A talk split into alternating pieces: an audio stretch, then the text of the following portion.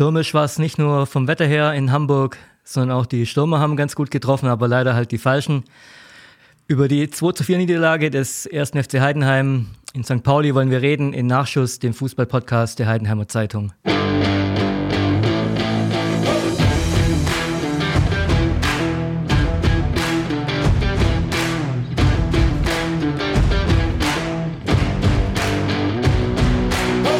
Mein Name ist Marc Hosener und mit mir am Mikrofon ist Nadine Rau, Kollegin aus der Sportredaktion, die sich das Wochenende in Hamburg um die Ohren geschlagen hat. Moin, moin, Nadine.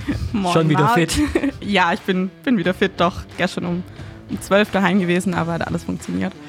Okay, erzähl mal, wie war es so in Hamburg, Ja, im wie kühlen du, Norden? Hier hat du- die Sonne gescheint. wie du schon sagst, es ist stürmisch, also aus dem Zug raus erstmal Regen und Sturm, aber also ich bin froh in Hamburg, wenn das so ist, das gehört irgendwie dazu. Und dann auf dem Platz, klar, für uns ging es schlecht aus, aber es gab natürlich so viel zu sehen und, und war einfach eine Partie, boah, ein, ein Höllenritt, sag ich mal. Und einfach unglaublich. Also mal wieder so ein Spiel, das man glaubt, so schnell nicht vergessen wird. Äh, es waren gut 2000 Zuschauer da. Man kennt es ja, äh, Millern-Tor, die Stimmung bombastisch eigentlich. Ähm, eins der besten Fußballstadien von der Stimmung, das es in Deutschland gibt, meiner Ja. Meinung nach.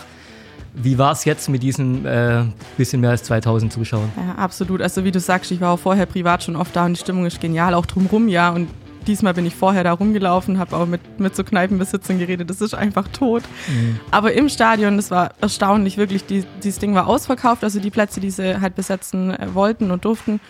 Und die haben Stimmung gemacht, brutal. Ich weiß nicht, wie die das immer hinkriegen. Auch, die machen ja auch so eine positive Stimmung einfach. Ähm, und haben das auch mit diesen wenigen Menschen einfach hingekriegt, da ein bisschen, bisschen was an Atmosphäre reinzukriegen. Das war eigentlich ganz schön. Okay, lass uns mal auf den Platz gucken. Ähm, das Spiel hatte viel zu bieten.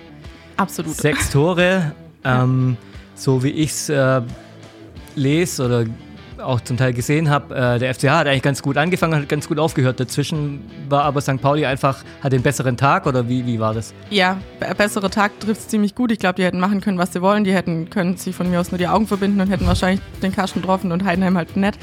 Die haben super gut angefangen, die waren wirklich äh, druckvoller in der Anfangsphase und hatten ja Chancen, bloß haben sie es halt nicht gemacht. Und dann wirst du halt bestraft, wenn du dann so effektive Spieler da hast auf der Gegenseite. Ja, und viel, viel Pech einfach auch irgendwie. Also da, da kriegst du dann nur ein drittes direkt nach dem, nach dem An Wiederanpfiff und ja, ich glaube, da hätten sie machen können, was sie wollen. Aber dass sie die zwei Tore noch machen, das war irgendwie ein Stück weit erwartbar. Ich finde Heidenheim, die, das wissen wir ja, die geben sich wirklich gar nie auf. Und ich habe da noch nie gedacht, das wird jetzt irgendwie ein 6-0 oder so. Hätte passieren können, aber ich habe es nicht gedacht. Und dann die, die zwei Tore waren ja dann noch so ein bisschen versöhnlicher Abschluss. War es denn ein, verdient, ein verdienter Sieg äh, für Hamburg und eine verdiente Niederlage oder kann man das bei so einem Spiel gar nicht sagen? Das war halt so.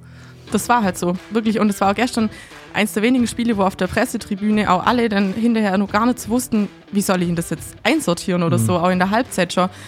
Klar, du musst den Heidenheimern vorhalten, dass sie ihre Chancen nicht machen. Das müssen sie halt. Ähm, die, wenn sie das gemacht hätten, wäre es anders ausgegangen. Und in der Hinsicht war es dann vielleicht verdient, dass sie verloren haben. Aber sonst, das war so viel, was da reingespielt hat. Kann ich jetzt gar nicht so auf den Punkt genau sagen.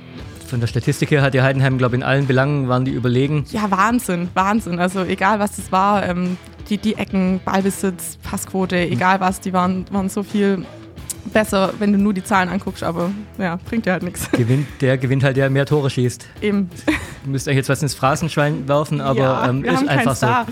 Ja. Naja, ähm, lass uns mal gucken. Ähm, die Anfangsformation, die war ein bisschen anders als beim ersten Spiel gegen Braunschweig. Marc Schnatterer hat von Beginn an angefangen. Mhm. Ähm, hat dich das überrascht oder wie fandest du das? Ich war kurz überrascht, tatsächlich. Ähm, Tomala war ja auch wieder da. Gut, der hat in der ersten Woche ganz äh, gefehlt, dass der dann vielleicht eine Chance kriegt. Das hätte man denken können. Marc Schnatterer, ja, da haben sich auch die, auch die Presse in Hamburg hat sich total auf den eingeschossen in, bei den Vorberichten. Ah, der, der Schreck und Ja, so St. von St. Pauli, sowas, genau ja, sowas. Ähm, ob das mit reingespielt hat, keine Ahnung. Aber es war ja auch, man hat gesehen, richtig, er hatte gleich die erste richtig, richtig gute Chance. Äh, Spielt da leider direkt auf den, auf den Torwart, war schade. Aber die Entscheidung auf jeden Fall, glaube ich, eine gute in, in der Hinsicht. Okay. Ähm, ja, zur Halbzeit hat Frank Schmidt dann aber dreimal gleich gewechselt. Macht er eigentlich selten. Ja. Äh, hat er was gesagt, warum er es gemacht hat? Mm, Jetzt nicht ganz direkt, der hatte danach jetzt auch nicht so viele Worte verständlicherweise, aber es war ja klar, dass er das machen muss. Also mit zwei Wechseln haben wir auf jeden Fall gerechnet, Ja. ähm, gleich nach der Pause, dann waren es drei. Was, was noch krasser war und was auch gerade bei den, den anderen Presseleuten so ein bisschen für Verwirrung gesorgt hat, dass er dann gleich aufs Ganze gegangen ist. Also das war ja noch mehr als eine halbe Stunde, als er schon dann fünfmal gewechselt hatte. Aber klar, der hat halt alles vorgeschmissen, musste ja auch dann hinten auch ähm, auf Dreierkette umgestellt, rausgenommen. Muss probieren. Der Plan klar. hätte ja aufgehen können, aber St. Pauli hat halt dann gleich nochmal nachgelegt Ja, und damit war es eigentlich durch, oder? da, ja, doch, damit war es durch. Also bei, bei 0-3 bist du eigentlich tot. Bei 03, ja, da habe ich dann auch geschrieben gehabt, die, die Kiste ist jetzt wahrscheinlich durch. Ja, aber, aber guck dir es an, die machen dann noch zwei Tore Mhm. irgendwie in ein paar Minuten. Also, und, und da waren es noch zehn Minuten. Also, ja, wäre wär das vierte nicht gefallen, vielleicht hätten sie ein 3-3 krieg- Mhm. irgendwie noch rausholen können. Aber ja, ähm, hat dich denn irgendein Spieler besonders überzeugt, der sich jetzt vielleicht aufdrängt? Ich denke, die Mannschaft ist ja noch in der Findungsphase, äh, der sich aufdrängt für die, für die Startelf, fürs nächste Spiel. das ist total in der Findungsphase, wie du sagst. Aber ähm, so jemand wie der Geibel war, war richtig gut. Der Mhm. versucht da die Bälle gut zu verteilen, finde ich. Und der ähm, würde auch sich in der Startelf manifestieren, denke Mhm. ich. Ähm, vorne drin ist, glaube ich, noch viel, viel Während während hinten die Rum- Abwehr im eigentlich, die, die stellt sich ja eigentlich fast von, von selber auf, so mehr, mehr Aber wer oder hat er weniger. nicht viele Möglichkeiten? Hast du ja gestern auch gesehen, er hat einfach, das war ja alles ähm, offensiv, was er dann gewechselt hat, da hat er echt äh, noch viele Optionen. Vorne ist einiges möglich, ja. Gut, aber hinten, irgendwann kommt Hüsing vielleicht wieder zurück, Mhm. eventuell noch dieses Jahr, dann kann man da noch überlegen, aber sonst ist das ziemlich gesetzt, ja, stimmt. Ähm, ja, lass uns mal ein bisschen, bisschen äh, nach vorne blicken schon. Ähm, Mhm. Nee, lass uns noch mal einmal kurz einen Schritt zurückgehen. Okay. Auswärtsspiel. War, Heidenheim tut sich wahnsinnig schwer auswärts. Ja. Auch in der letzten Saison, jetzt das erste Spiel, man kann noch nicht viel sagen, aber man hätte sich ganz anders vorgestellt. Ja, ich weiß nicht, was da so das Problem ist. Die klare Vorgabe war, die Chancen müssen her, weil die hatten sie nicht mal auswärts sonst. Die waren da, aber jetzt müssten sie es halt nur verwerten. Da fehlt dann nur der letzte Antrieb, ich weiß es nicht. Daheim klappt es dafür umso besser beim FCH.